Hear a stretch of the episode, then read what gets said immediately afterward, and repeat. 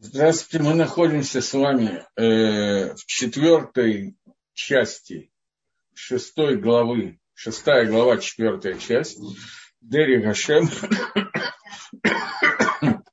В стандартном издании Дери Гашем почти во всех изданиях одинаково. Это 152 страница. И мы находимся с вами в одиннадцатом пункте, который говорит, что вот Ина – вот, это, а, мы сейчас занимаемся молитвой. Э, фактически мы чуть-чуть разобрали четыре части, которые есть в молитве. Это жертвоприношение, Сукей де Зимра, Дгилем, который воспаляет Всевышнего, и э, Брохин Ашма Ашма и Шманаэсра. И окончательная часть молитвы, которая после Шманаэсра. Это то, что мы успели сделать. Сейчас полсекунды я не вот это то, что мы успели сделать э, в прошлые разы, занимаясь филой. Теперь у нас э, мы дошли до одиннадцатого пункта, который говорит. Сейчас, может быть, еще что-то было, что я забыл. Да, все вроде бы я повторил двух словах. Так вот, теперь ты должен знать, что виды Гашпола Всевышнего, верхнего Гашпола, верхнего влияния Творца, которые находятся, которые идут вниз, они включает в себя различные виды, виды гашпаот, различные виды влияний, которые обычно слово гашпо обычно приводит как изобилие шефа, но это разные виды влияния Творца и их детали. И если высказать это таким как бы общим положением, то это три вида влияния, которые существуют. И они э, намекнуты в трех первых буквах имени Всевышнего Борогу, и когда они собираются вместе, то это их дополняет, э, они дополняют все создание. И когда дополняется последняя буква, четвертая буква имени Всевышнего, буква Гей, то вместе это четыре вида рашпавы, которые существуют, они восполняют все, ну, понятно, что детализировать мы их не можем сейчас, но в общих чертах они восполняют все, все виды рашпов, все виды влияния, которые есть Всевышнего на мир. И по поводу этого есть три киноя, три э, на современном языке слово киной, но не только на современном, это прозвище. Это три каких-то, ну да, наверное, так и надо назвать, прозвище Всевышнего, которые три титула Всевышнего, которые мы используем в молитве, а именно Гагадоль, Гагибор, Ванара. Гадоль – это сильный, большой. Гибор это сильный, Нара это страшный, в смысле грозный. Все эти три перевода мало что дают нам. И они, сейчас мы немножечко опишем эти, объясним какие-то вещи. И это идет керауйгу, это идет так, как оно должно идти. В Искутам, и, соответственно, эти три вида, Гашко и четвертое, которое связывает их вместе, восполняет их, это заслуги Авраама, Исхака и Якова. И это Хашлама и восполнение до четвертого, она выходит из сочетания этих трех, и она соответствует заслугам Давида Мелаха, через которое, царя Давида, через которое открылась мир, которая со, собирает, соединяет все первых три титула, которые мы сказали, и соединяет их вместе, и это уже дает как бы все титулы Всевышнего которые соответствуют четырем буквам. Четырем буквам имени Всевышнего. Теперь давайте в двух словах опишем, ну, именно в двух словах, потому что описание этих титулов может занять несколько уроков. Первое из них слово «гадоль». Обычно переводят как либо большой, как, либо как великий. Первое, которое соответствует Аврааму Авину. Это раскрытие в мире Э, воздействие Всевышнего через атрибут, который называется хесед. Хесед – это бесконечное добро, которое ничем не ограничивается и не ограничивается поведением человека в этом мире. Э, меня спрашивают одновременно, чему соответствует слово «кель», потому что молитва браха начинается «Борахата Ашем Элокейну Галам», а «кель Гагадоля Гиборва Анара». Слово «кель» – это влияние Творца, которое еще не расходится на три направления три качества, которые мы сейчас будем описывать. Это общее наименование, которое не включает себя как бы до, до того, как оно расходится в разных направлениях. Теперь, то, что нас интересует, Агадоля Гибор Ванара, э, это великий, сильный и, как я нашел, грозный. Значит, слово кель, это, э, слово кель мы сказали, да, Агадоль. Гадоль – это атрибут Гдула Всевышнего, который соответствует атрибуту Хеседа. Хесед – это неограниченное добро, исходящее от Творца, которое само по себе совершенно потрясающее позитивное качество. И тем не менее, это качество, которое не может быть полностью э, э, соответствовать. Я сейчас отвечу на следующий вопрос, что это, э, кого из працев что олицетворяет. Сейчас мы поговорим на эту тему.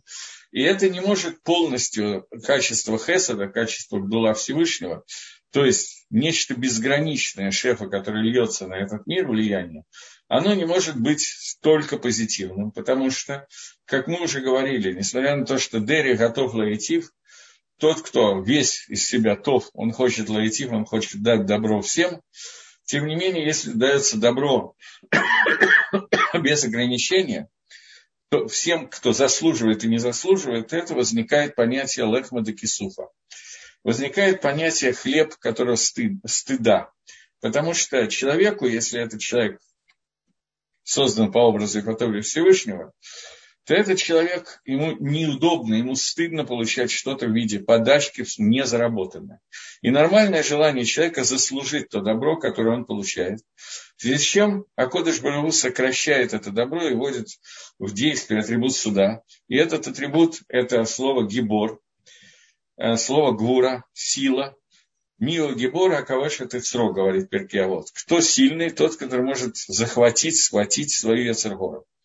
Это по отношению к человеку. По отношению ко Всевышнему слово Гура – это сила, которая заставляет сократить добро до такого состояния, чтобы оно получено было строго альпидин, строго по закону. Поэтому Медат Гура, она также называется Медат, извините, Медат Дин. Меда Хесед соответствует восприятию мира, и она раскрыта наиболее полно в мире через праца Авраама Вину. Его скут помогает нам, его заслуги помогают нам раскрыть это, увидеть это раскрытие в мире. Это Медат Хесед или Медат Агадоль, которая соответствует первому из, из праведников именно Авраама. Слово Гибор – это Медадин. Понятно, что она соответствует Искаку, который сократил себя настолько, что он как бы был принесен в жертву Всевышнего, его фактически не существует, существует только он существует только Лаламаба. Ицхак, он будет смеяться. Атрибут смеха, радости в этом мире для него полностью отсутствует. И это атрибут такого сокращения себя, которое сокращает только внутри рамков Торы. Э, меня спрашивают, э, почему Искак соответствует Торе, э, соответствует Гвуре, и в чем была Ецергора Ицхака. Ицхак соответствует Гмуре Видад один, мера суда, именно потому что я сейчас объясняю, что суть атрибута суда – это когда человек не получает ничего, что является лишним. Все, что он получает, это только то, что необходимо, то, что стопроцентно он заслужил и заработал. Поэтому Ицхак, он был вне этого мира, поскольку весь этот мир на самом деле как бы только средство для достижения Аламаба, о чем мы говорили в начале книги Дерри Гашем неоднократно, то этот мир, все удовольствия этого мира, все, что существует в этом мире, кроме тех атрибутов, которые являются исполнением митцвот в этом мире, оно лишнее. Поэтому Ицкак, он весь приносит себя в жертву Всевышнего, он для этого мира не существует, он находится вне его. Поэтому само его имя означает будущее время. Ицхак, он будет смеяться. То есть он весь его, все существование относится к Аламаба. И в этом мире его нету, а только постольку, поскольку его существование необходимо для каких-то определенных мецвод, тори и так далее. Поэтому это супер сокращение, которое есть, это и есть Медад один. Ецергора Ицхака, так же как Ецергора Авраама, можно увидеть, надо начать с Авраама, можно увидеть в проявлении того, что является псолот. То, что вышло из Ицхака или из Авраама, и является как бы лишним, тем, что вышло из со стороны к душе. У, у Авраама было два сына, которые описывает Тора подробно. Это Ишмаэль и Ицхак. Ишмаэль – это хесед, который не ограничен. Это хесед со стороны Тумы. Поэтому Ецергора, которая была Авраама, суть Ецергора Авраама, она как бы сконцентрирована внутри Ишмаэля, поскольку происходит брейра, э, фильтрование. Ицхак выходит как чистая часть Авраама, а Ишмаэль как другая часть Авраама, которая наоборот. Поэтому суть Ишмаэля – это медат хесед с обратной стороны.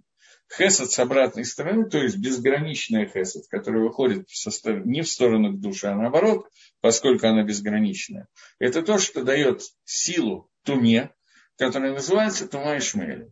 Суть тума Ишмаэля – это хесед блигуль, неограниченная хесед. Например, что такое хесед? Хесед – это добро, которое не имеет границ. Поэтому э, как бы медат Ишмаэля, основная меда Ишмаэля, это безграничная тайва, это безграничное получение удовольствия, которое выражается, например, в идее бесконечных гаремов, которые описаны в всяких книжках, начиная с «Тысячи одной ночи», которые мы читали и более знакомы, я надеюсь, чем Коран. Коран я все-таки не стал читать. И так далее. И даже такая идея, как такой вот хесед совершенно безграничный, верх тайвы, который может быть, эта идея о том, она не изложена в Коране, она изложена в комментариях на Коран. У меня есть ссылки, которые мне кто-то прислал, чтобы я знал, где это находится. Я не стал их смотреть, э, поэтому Э, я не знаю точно, что там написано, в той цитате, которую мне прислали, идея состоит в следующем, что то, к чему, в общем, призывают сегодня э, всякие террористы, которые призывают людей, Ишмаилим, жертвовать собой, чтобы убить побольше евреев, взорваться вместе с евреями. Награда, которую им обещают в Ганедане, это совершенно фантастика. Верх награды, которую они видят, это получить там в Ганедане 70 э, девственниц. И это такая вот идея э, Таавы, которая не имеет никакой границы. 70 – это самая большая цифра, которая взята из Торы, которую они взяли из Торы. Частично понимая, что она означает. Вот. И дальше можно изощряться на эту тему очень много. Но сама идея, когда люди не могут увидеть награду будущего мира, а только в тайве, больше ни в чем, поэтому они так ее рисуют. Это хесед, который был Хесед Блигуль, неограниченный Хесед, Хесед, который является псолот, шелухой от Хеседа Авраама. У Ицхака обратная ситуация. У Ицхака, Икор Ицхака, суть Ицхака, это скут, который он передал нам, раскрытие меры суда Всевышнего в этом мире. И, соответственно, псолот Ицхака, понятно, что это Исав, то, что является шелухой, произошедшей от Исава. И идея Исава – это бесконечное, то, что является проявлением меры Гвуры, которая осуществляет силы, это нечто обратное цимцуму, сокращению. Если нормальная ситуация, медад один, мера суда, этот человек должен сократить себя, убрать себя, почувствовать, что он – это страх перед Всевышним, Кисов, что он ничто по сравнению со Всевышним, то, естественно, обратное, обратный аспект Медад один в обратную сторону, это Исав, который в результате, я имею в виду Ешку, объявляет, что он является сам сыном Всевышнего, одновременно Всевышним. Идея того, что человек может объявить себя Творцом, это идея анти-Ицхака, которая происходит, и это та Ецергора, которая существует, поскольку э, все создано в человеке одно напротив другого, и напротив сильнейших качеств Ицхака, то есть его умение устраниться от мира и как бы не существовать в этом мире. Обратная сторона – это Исаф, из которого исходит в результате у нас не эта тема, поэтому не будем ее, естественно, обсуждать. Исходит в результате то, что человек объявляет, что он и есть Бог. Он был не первый, который это сделал, и тем не менее это олицетворение вот этой Есаргора Исава. Родить Ишмаэля и Исава было грехом или грех працев привел к их рождению. Ни то, ни другое. Э, человек, который даже самый праведный человек, который существует, у его детей есть свобода выбора. Это то, о чем пишет Рамбан, что мы очень часто видим, когда у цадика рождается сын Раша, а у Раши, нечестивца, рождается сын цадик праведник. Поскольку у человека остается своя свобода выбора, то это существует. Медот качества, которые передаются, они действительно передаются от родителей. Это, я не знаю, генетика это, или она переводит, переходит не через X или хромосомы, а каким-то более духовным уровнем. Думаю, что и в том, и в другом направлении это происходит. Но то, что происходит, когда передается вот, э, качество человека своим детям, действительно зависит от родителей. Но то, в какую сторону эти качества будут направлены и использоваться, это уже решает сам человек. Вот, поэтому здесь Тора нам описывает то, что произошло, и, безусловно, Авраама не обвиняют в рождении э, Ишмаэля, и, безусловно, Искака не обвиняют в рождении Эсава. Поскольку люди должны выполнять заповедь «плодитесь, размножайтесь», и идея о том, что я не буду делать этой заповеди, потому что вдруг ребенок, который родится, будет неправедным ребенком, эта идея, мягко говоря, отрицательная, мягко говоря. И примером этого служит Хискияу Амелах, царь Хискияу, который получил пророчество о том, что родившийся у меня сын, речь идет о Минаше, будет Рашой, не просто Рашой, а будет человек, который хатеу мактея тахерим, который нечестивец и заставляет грешить не только себя, но и других людей. И поэтому Искиява решил не жениться, чтобы у него не родилось царя Раши, царя нечестивца, чтобы не было от него человека, который будет приводить других грехам, имеется в виду Авойда Зойра. И он заболевает, и к нему приходит пророк Ишаяву и говорит, что ты умираешь и не будешь жить. И связано это с тем, что ты раздумываешь о замыслах Всевышнего – потому что тебе дана заповедь плодить и размножать, должен рожать детей, не одного, а многих. И ты не должен делать хижбанот, расчетов. И вот эти вот вещи, тайные вещи, скрытые Всевышнему, зачем тебе о них думать? Ты должен заниматься своим делом. Поэтому за то, что ты отказался, начал рассуждать о путях Всевышнего и отказался от выполнения миссу, то ты из-за этого умрешь. И тогда Киския Ганави делает шоу, и он уже на пороге фактически смерти остается в живых, женится, и такими Минаше у него рождается, царь, который был отнюдь неправедником, но Шува Хискиягу помогла ему. Хискиягу – это один из людей, про которого сказано, что если бы, он, если бы поколение этого достоилось, то он бы стал царем Машехом. То есть у него была вся потенциальная возможность быть Машехом. Единственная вера, которая у него была, которая описана в Торе, это, за это он сделал Шуву, была еще какие-то детали, но они тоже описаны в Танахе, но единственная вера, за которой написано, что он мог даже лишиться Аламаба, это то, что он отказался выполнять заповедь Всевышнего, произведя расчеты, что эта заповедь будет негативная, а не позитивная. И мы знаем, что потом от царя Минаша рождаются дети, которые были садиками, Шаяу Амела, Цискияу и так далее. То есть, несмотря на то, что рождается кто-то, который стал Рашой, это не причина даже зная это на 100%, это не причина устраняться от митсвы плодить, если размножаетесь. Потому что, во-первых, во-первых, это вообще не причина, это не наши расчеты. А во-вторых, для утешения различного рода людей нужно понять, что мы не знаем, что будет с нашими внуками, правнуками и так далее. Может быть, именно от Рашоем будут в результате рождаться цадиками, наоборот. Поэтому наша задача работать, а не думать на эту тему. Это нам запрещено, это целая судья, которая есть в Геморе, которая в книге Малахим про э, Хискияву Хамелах. Окей, это мы разобрали первые две части. Я еще раз возвращаюсь. Вопросы были по делу, спасибо.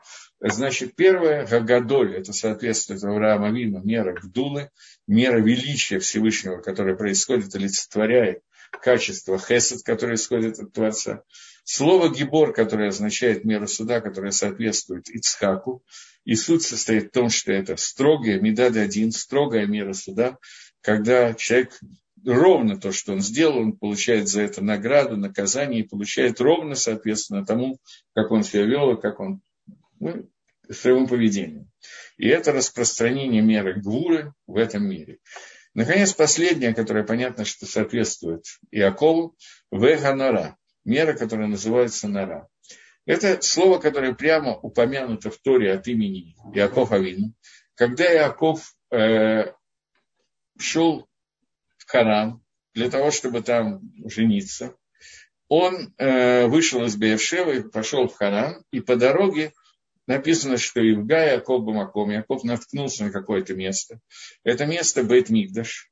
И он ложится спать, потому что стало темно. Всевышний сделал так, что солнце зашло раньше для того, чтобы он именно в этом месте переночевал. Яков ложится сделать там, из камней себе некое изголовье, и ему снится сон о том, как он видит лестницу, по которой Малахе и Ашерет, ангелы, э, идут наверх и спускаются вниз. Он, просыпаясь, он понимает, что он находится в бейт мигдаше и он говорит известную фразу «Эй ганара амаком азе, эйн закиилу бейт алаким ва анахилу эдати». Насколько нора – это место, грозное это место, это не что иное, как дом Всевышнего, а я этого не знал.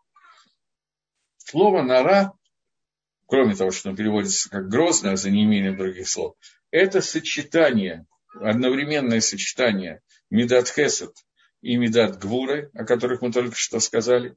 Соединяясь вместе, они составляют Медот, который называется Рахами, Тиферет, Эмет, Нара.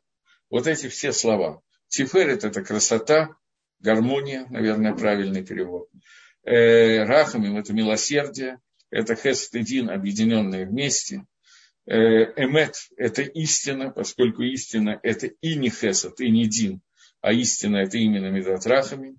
И, наконец, последнее название – это Медат Нора, который в русский переводчик обычно переводит слово «грозный» за неимением другого перевода.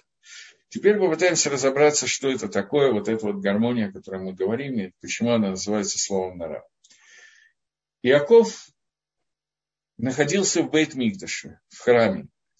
То есть Бейт-Мигдаше, который до сих пор не был построен. Иаков первый, кто дает название Бейт-Мигдашу, название Байт. Находясь в Бейт-Мигдаше, э, ну, будущем Бейт-Мигдаше, Иаков Авину положил свою голову на то место, которое называется Кодыш Дашим, святое святых.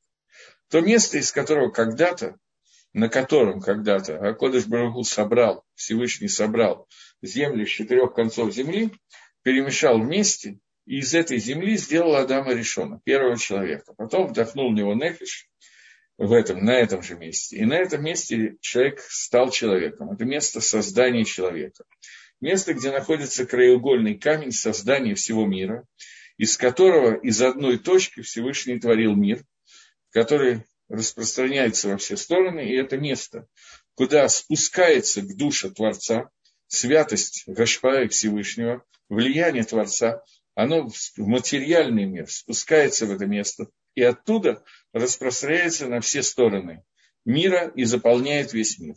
Но это место Кодыша Гдашим, вот эта точка, в которой она находится, это место соединения материального и духовного мира, которое называется в Мидрашем Акомши Минашким Шамаем Варус, место, где целуются небо и земля. Минашким, понятие нашика, поцелуй, это слияние воедино в такое состояние, что воздух как бы становится общим.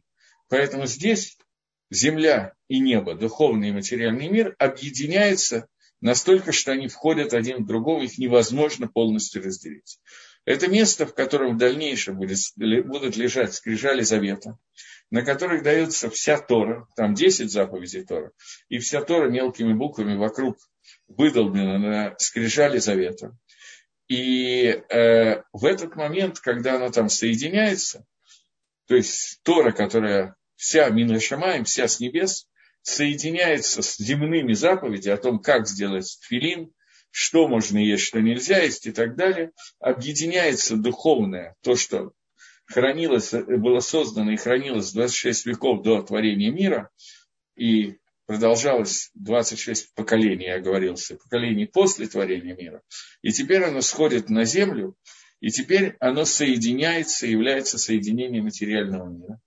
И эти скрижали завета находятся в месте, в храмовой, предметом храмового кли, храмового инструмента, который называется Арон Кодыш. Обычно это переводится как ковчег завета. Я не очень точно знаю, что такое ковчег на русском языке.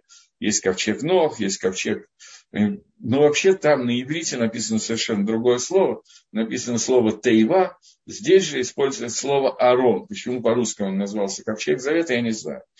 Арон Кодыш шкаф к душе, шкаф, который содержит в себе к душе. И вот этот Арон Кодыш находится в месте, которое находится святая святых, в месте, где находится скрижали завета. Сейчас я вернусь к этому, появился вопрос, я пытаюсь его понять. 14 лет между Канааном и Хараном, где Яков учился, они не засчитались его годы, как это понимать? 14 э, лет, которые Яков провел между выходом из э, Канаана и приходом в Харан, до того, как он пошел в Харан, он находился в Ешиме, которые были, руководили Шем, который был сыном Ноха, и Эвер, один из его потомков. Он там 14 лет учился, поскольку он знал, что он идет в место к человеку по имени Лаван, для того, чтобы там жениться, в место, которое называется Харан. Суть Лавана – это ложь. Поэтому Яков находился 14 лет в этой Ишеве для того, чтобы заниматься достижением качества, которое называется Эмет. Он учил Тору, та Тора, которая существовала в это время, Тора, которая была передана от Адама Решона до Ноаха, передана Ноах, передал его своему сыну э, Шему, и вот у этого сына Шема, который был Рош Ешива, это Ешиве учился Яков Авину, и понятно, что он учился всей Торе, которую можно выучить, но акцент, который делает Мидраж, что он учился качеству, которое называется качество Эмет. Что означает фраза Мидраша, что они не засчитались в годы его жизни? Яков Авину в это время как бы был вне пределах материального мира. Он настолько находился внутри изучения Тора, что эти 14 лет он не спал, он занимался Торой регулярно. Он, понятно, что он был в материальной оболочке, но эта материальная оболочка была выше, чем нормальное состояние человека. Поэтому об этом таким образом, таким языком сообщает об этом Мидраш, что он не, они не засчитывались его жизнь. Чтобы это немножко понять, что значит не совсем материальное и нематериальное одновременно, чтобы это понять. Вернемся к Арон Кодыш. Арон Кодыш, который, в котором находились скрижали Завета, когда Тора описывает его, его размеры, то она говорит, что ширина Арон Кодыша – это э, чего? Ладно, я не понял пока еще два вопроса. Давайте мы продолжим, потом я попытаюсь их понять. Когда э, Тора описывает размер Арон Кодыша, она пишет, что ширина Арон Кодыша 2,5 аму. Потом она описывает, что он стоял ровно посередине Кодыша Гдашим.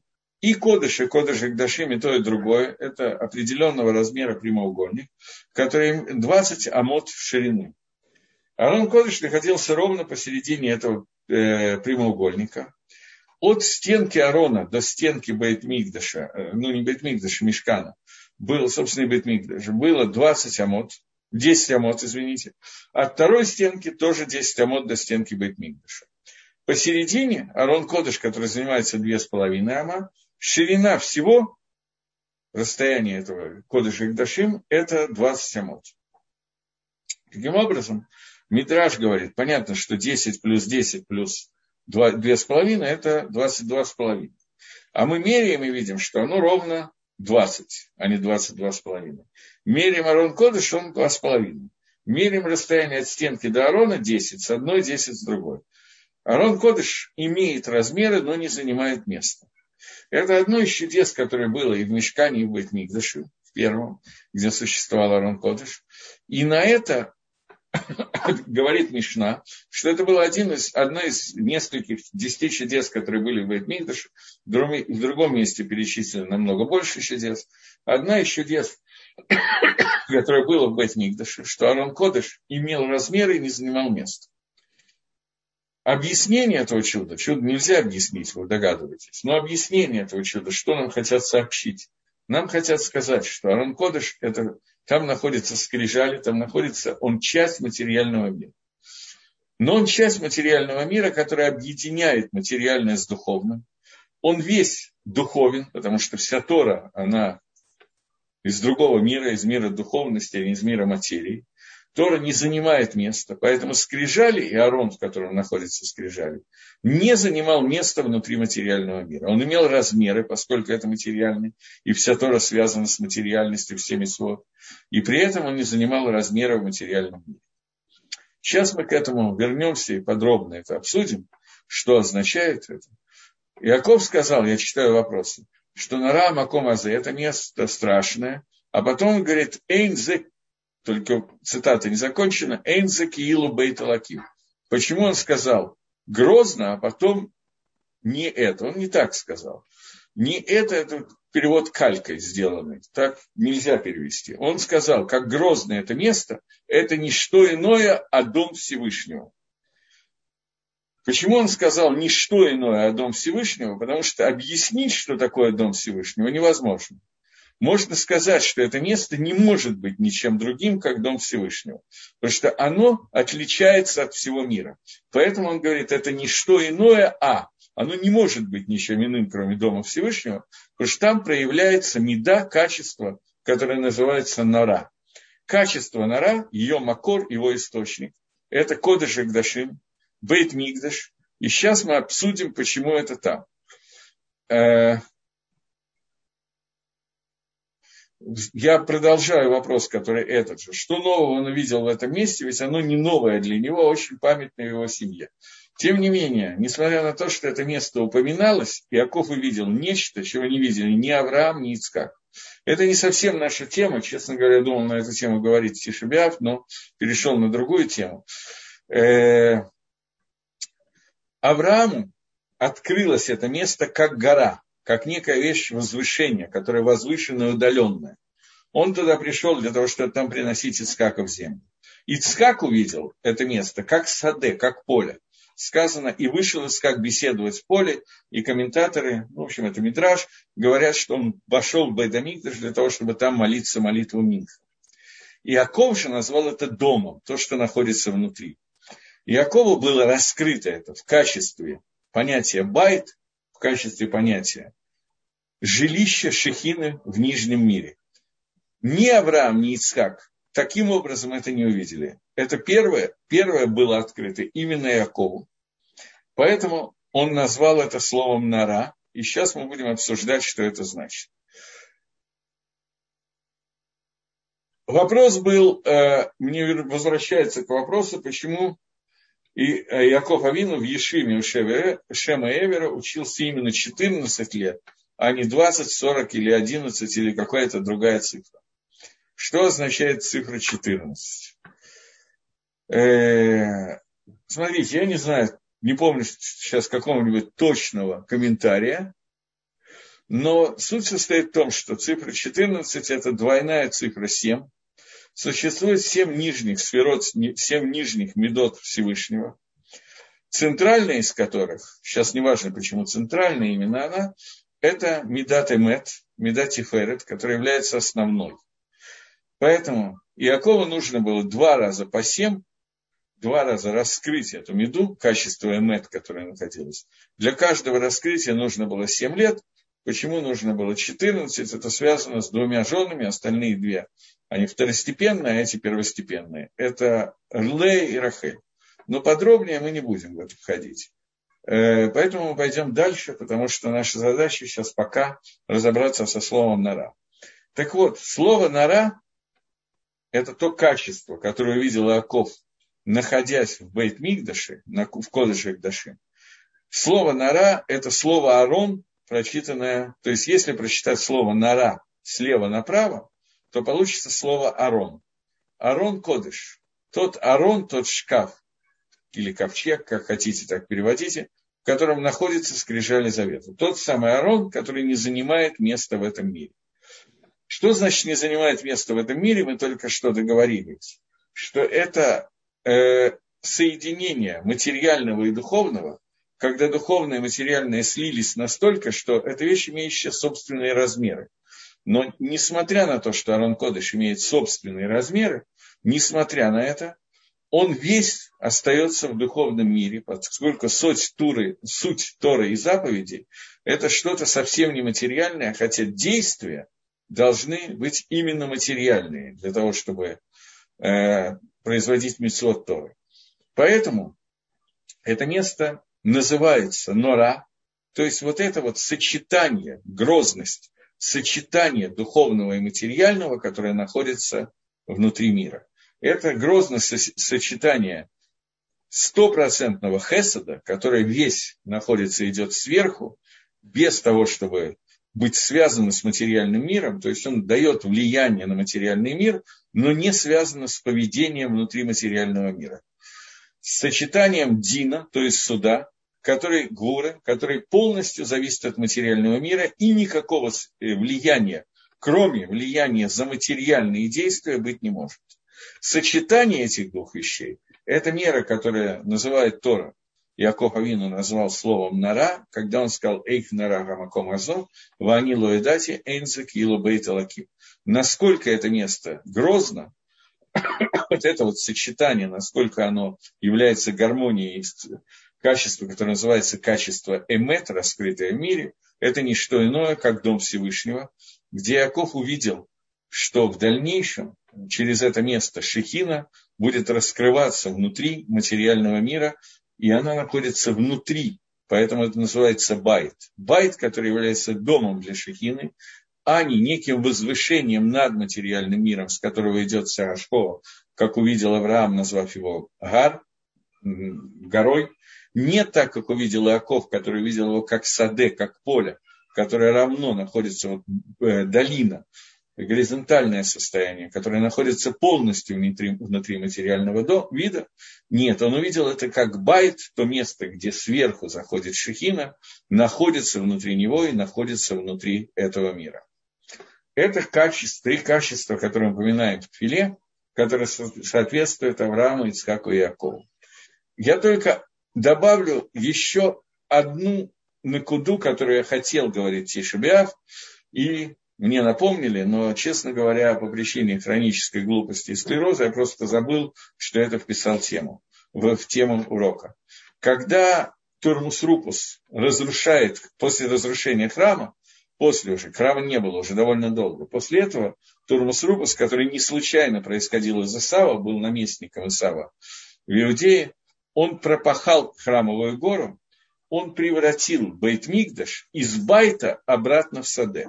Он сделал так, что дом перестал быть домом, а стал снова полем.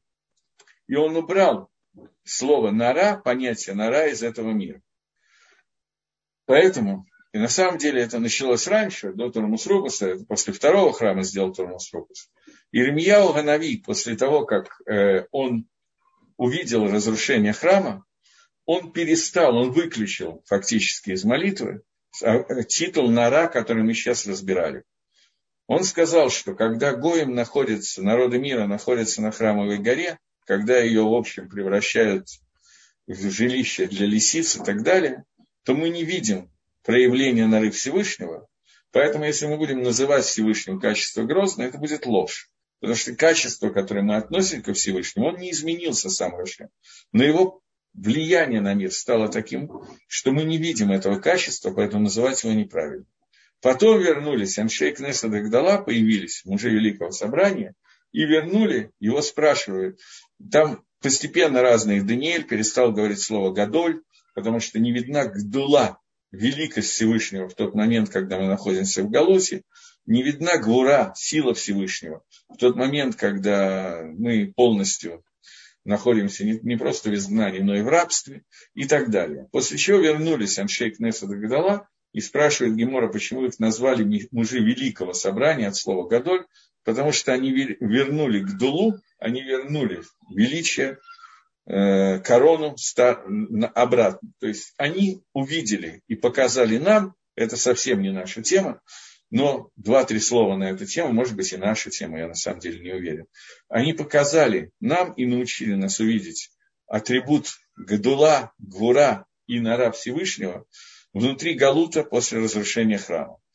А именно, они сказали, что то, что одна овечка находится среди 70 волков, которые пытаются ее сожрать, и никак не могут сожрать эту овечку в течение уже очень длительного времени, это и есть проявление атрибута нора Всевышнего.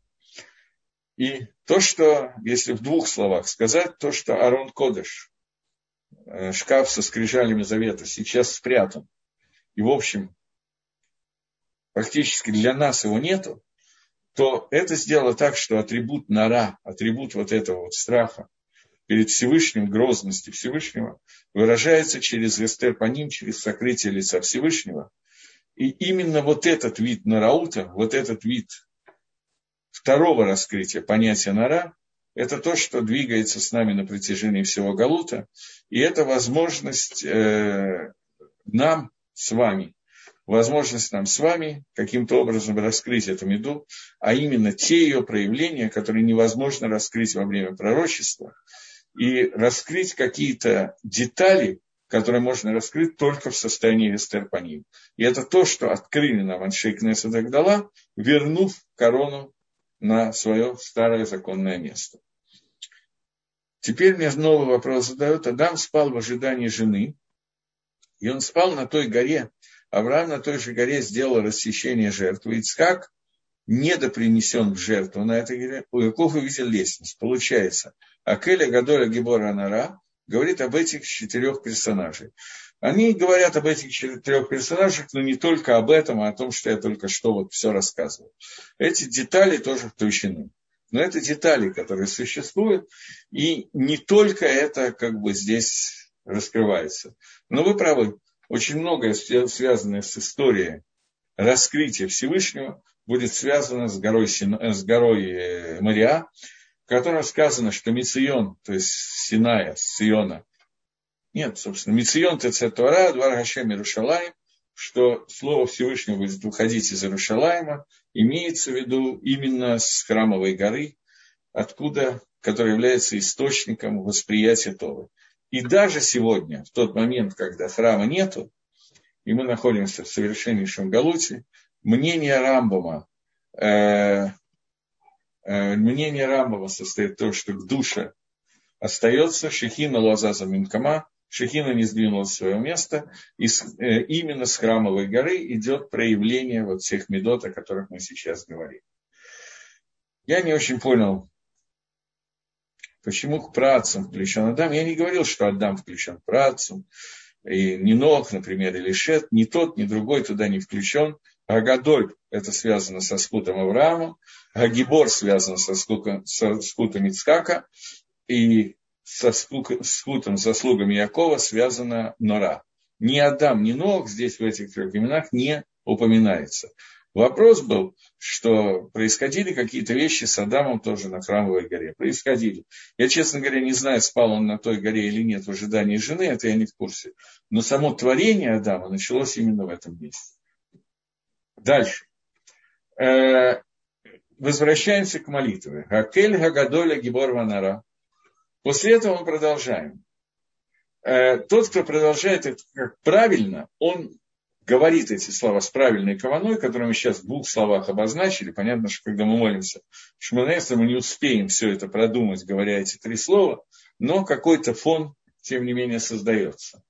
Он, он мамших, он в это время притягивает в этот мир э, заслуги Авраама, Искака и Якова.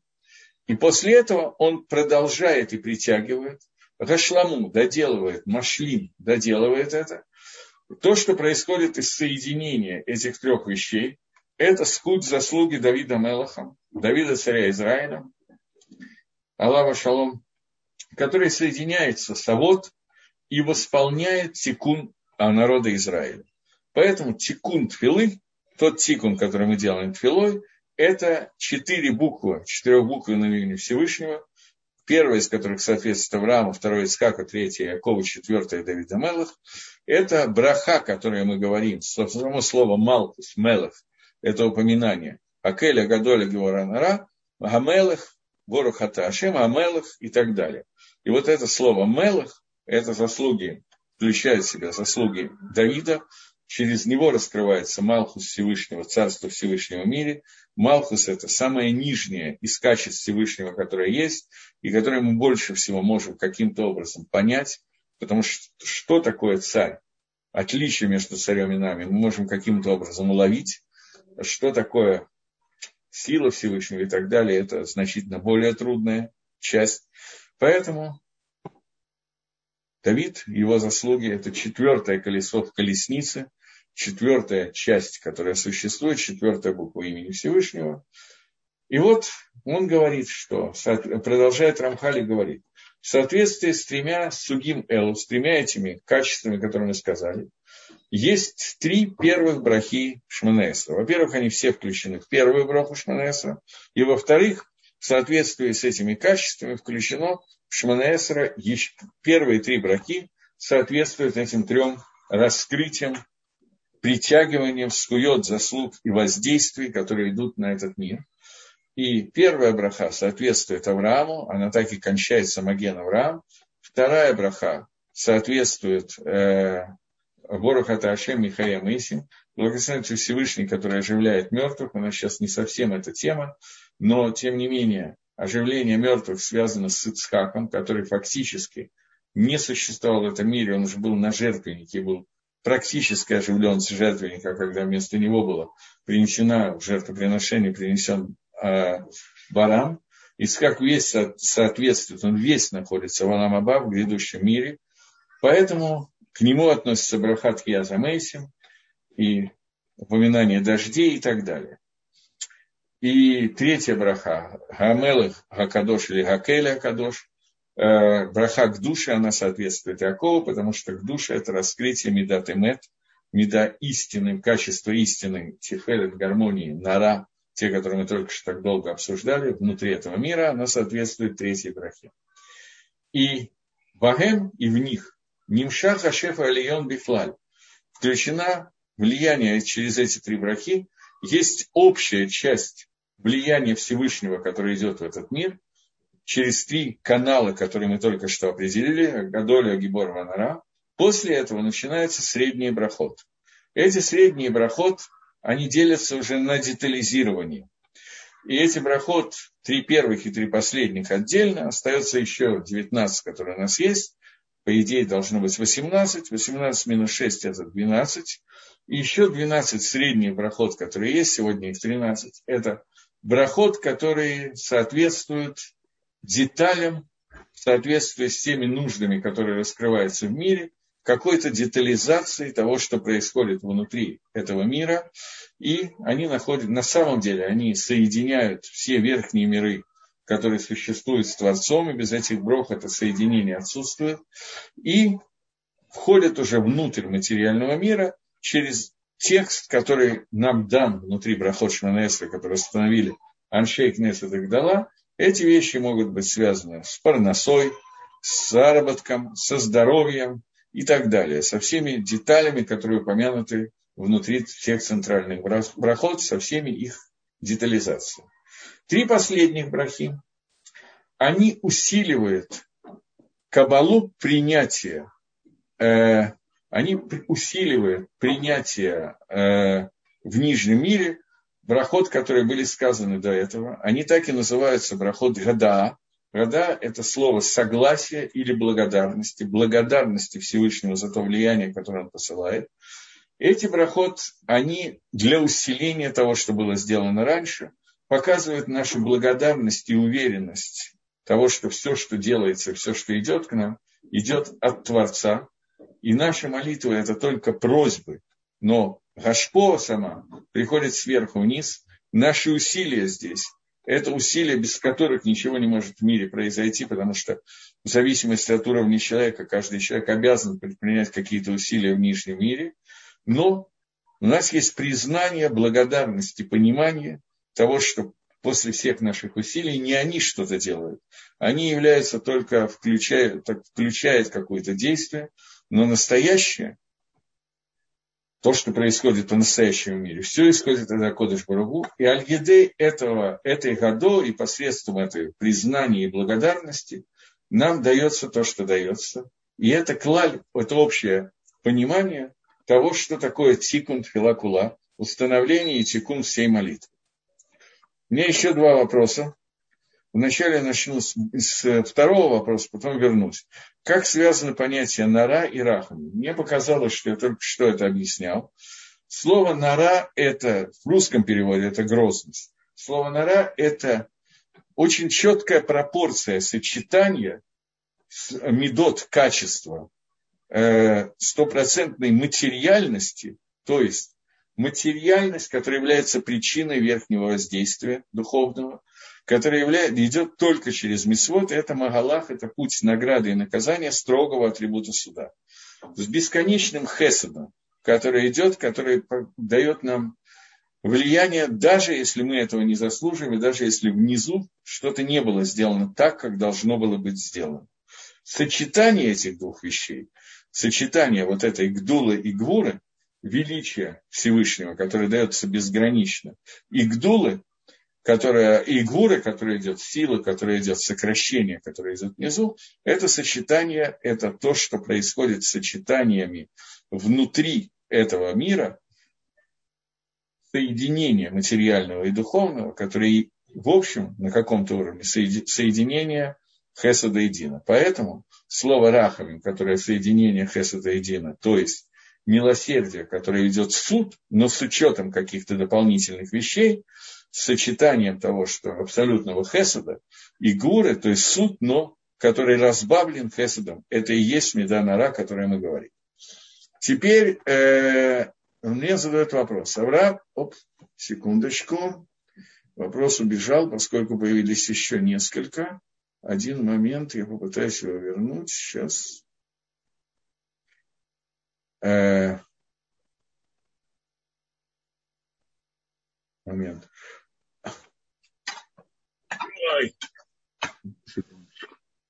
Я то слишком перепрыгиваю, то мало. Авраам, Искак и Яков было бы логично, Эвер или Шем, но нет, Адам. Я несколько раз сказал, что Адам там не включен. Это вы включили, рассказав историю о том, что Адам Гришон находился когда-то на горе Мария. Это находился. Я не знаю, было ли Адаму открыто что-то про гору Мария или не было. Это я не в курсе. Но даже если было, это не имеет никакого отношения к молитве. Авраам, Ицхак, Яков, Давид. Ни Шем, ни Адам, ни Ноах. Поэтому качество к Адаму не имеет отношения. Адам включал в себя все. Там нет какого-то качества, которое было раскрыто. Следующий вопрос. Виды молитва покаяния. 13 принципов милосердия Всевышнего. Тахну. Это будет Божие или уже проходили? Этого не будет. Мы не, не идем сейчас, мы не обсуждаем молитву. Мы читаем Рамхаля Дери Хашем. Сейчас в этой главе Рамхаль решил э, обсудить какие-то вещи, связанные с Твилой. Я рассказываю те вещи, немножко объясняю. Так же, как следующий вопрос, какой смысл рассечения животных Авраамом, это очень хороший, э, очень хороший вопрос, который абсолютно не связан с этим местом Деригашем. Я могу еще много вопросов, но я как-то привязан к тексту.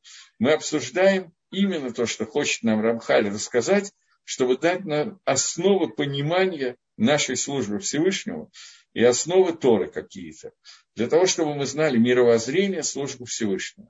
30 медот милосердия, Тахнун. Я давал на эти темы уроки в серии, которая называлась э, «Молитвы». Там около 100 уроков по молитве, которые я давал когда-то много лет назад. Вы можете это найти внутри э, Талдотовского сайта уроки по молитве. Я, естественно, не знаю, в каком именно по счету уроке это было, но там наверняка есть оглавление, это можно найти. Смысл рассечения животных в огне между ними э, – это очень длинная, интересная тема, которую можно долго разбирать. Мы сегодня этого делать не будем. Я возвращаюсь к тексту Рамхаля. Те вопросы, которые имеют отношение, с удовольствием буду разбирать, даже косвенно. Теперь э, то, что мы говорили о молитве, пока мы находимся в молитве Шманаэсра, то, что мы говорили о молитве, говорит э, в Сифе Юдбейт, в Сифе номер 12, говорит Рамхаль, что однако в будние дни эта вещь идет точно так, как мы только что объяснили, через молитву Шманаэсра, через 18, потом, ну вы знаете, наверное, что 18 благословений, это было благословение, составленное мужами Великого Собрания Аншейк Нестагдала. Но в дальнейшем э, э, появилась дополнительная браха, браха, которая связана с тем, что появились доносчики, и не, не, не столько даже доносчики, сколько дело в том, что браха, которая у нас написана, написана неверным нусахом, не тем нусахом, который был составлен изначально. Это связано с миним, с еретиками, которые пытались исказить иудаизм и сделать из него несколько другую религию, включить туда вместо Торы Новый Завет. И молитва составлена для того, чтобы ни в коем случае эта часть не дошла, не ударила по Торе и по нашему миру. Поэтому эта браха очень такой, такая дополнительная браха. Альпи Кабола Рамхаль объясняет. Рамхаля есть книжка, которая называется Кисур Каванот Рамхаль. Э, несколько сокращенных каванот, которые, делают, э, которые приводит Рамхаль сокращению. Он не хочет приводить все, что привел, скажем, Аризаль или Рашаш. Он приводит это в сокращенном виде, чтобы это как-то ну, сформулировать, чтобы легче было молиться, но это не всегда помогает. Честно говоря, его каванот очень трудный. Но он объясняет, что каждая, моли... каждая браха Шманесра, она была связана с каким-то гамом, изъяном, который произошел в миру из-за каких-то авирот, которые делал народ Израиля. Есть одна сфера, которая называется кетер, внутри Медат Малхус, э, внутри меры, которая называется Малхус, Шехина, божественное присутствие. Внутри нее есть тоже 10 сферот. 9 из них получили какой-то минимальный бгам, до 10 кетер, корона. Этот бгам не дошел. И в тот момент, когда он дошел, нужно было сформулировать еще одну браху для того, чтобы левотель этот бгам. И это то, что появилась 19-я браха Шманаэс. Но весь седр, который мы только что описали и составили, оно, этот весь седр, он только относится к будним дням, к молитвам будних дней. Однако, э, Баймея Кодыш в дни, связанные с дополнительной к душе, логи Трихо Хахомим, Хахомим не сделали так, что мы не заставили нас, не утрудили нас э, чересчур сильно и установили только семь благословлений вместо 19 внутри брахи Шманаэса, внутри молитвы Шманаэса. То есть обычно у нас есть 19 брахот, здесь 7. Три первых и три последних одни и те же, и смысл их тот же, который мы только что говорили. Вместо 13 средних брахот э, в шаббат и в йонтов мы говорим одну, немножко удлиненную, но одну браху. Э, здесь написано, и также не в Сах Шульханорухе, что это сделано для того, чтобы Лола Атриях не утруждать людей слишком длинной молитвой, потому что утруждать молитвой в эти дни неправильно. Но здесь вопрос, который есть, вопрос на поверхности. Я не уверен, что мы успеваем его разобрать. Я вдруг увидел, как, как много он на эту тему пишет. А у нас и посмотрел на время, что времени значительно меньше. Так вот, э, у нас молитва шаббата, скажем, вместе с чтением Торы длится примерно два часа, полная молитва шаббата. В то время как дополнительные несколько брахот, которые мы прочитаем, мы прочитаем еще, ну, максимум за пять минут, удлинив молитву на пять минут. При этом мы говорим, что Хахомим не и триху, не заставили нас, не утрудили нас. И остановились на Шева Брахот.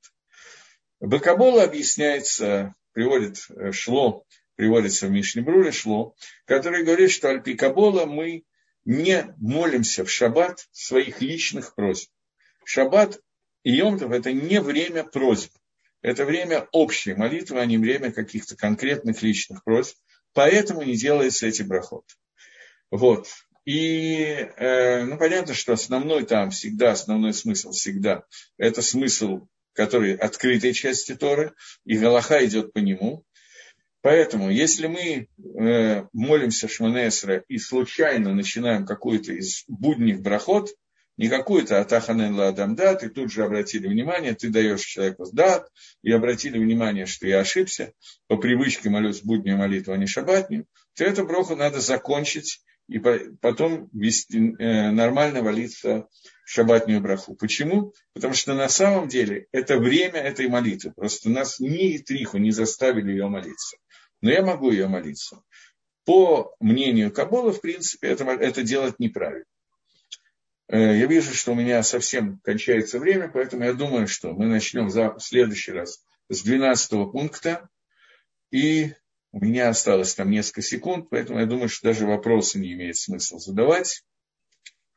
Давайте мы попрощаемся и встретимся с вами на следующей неделе.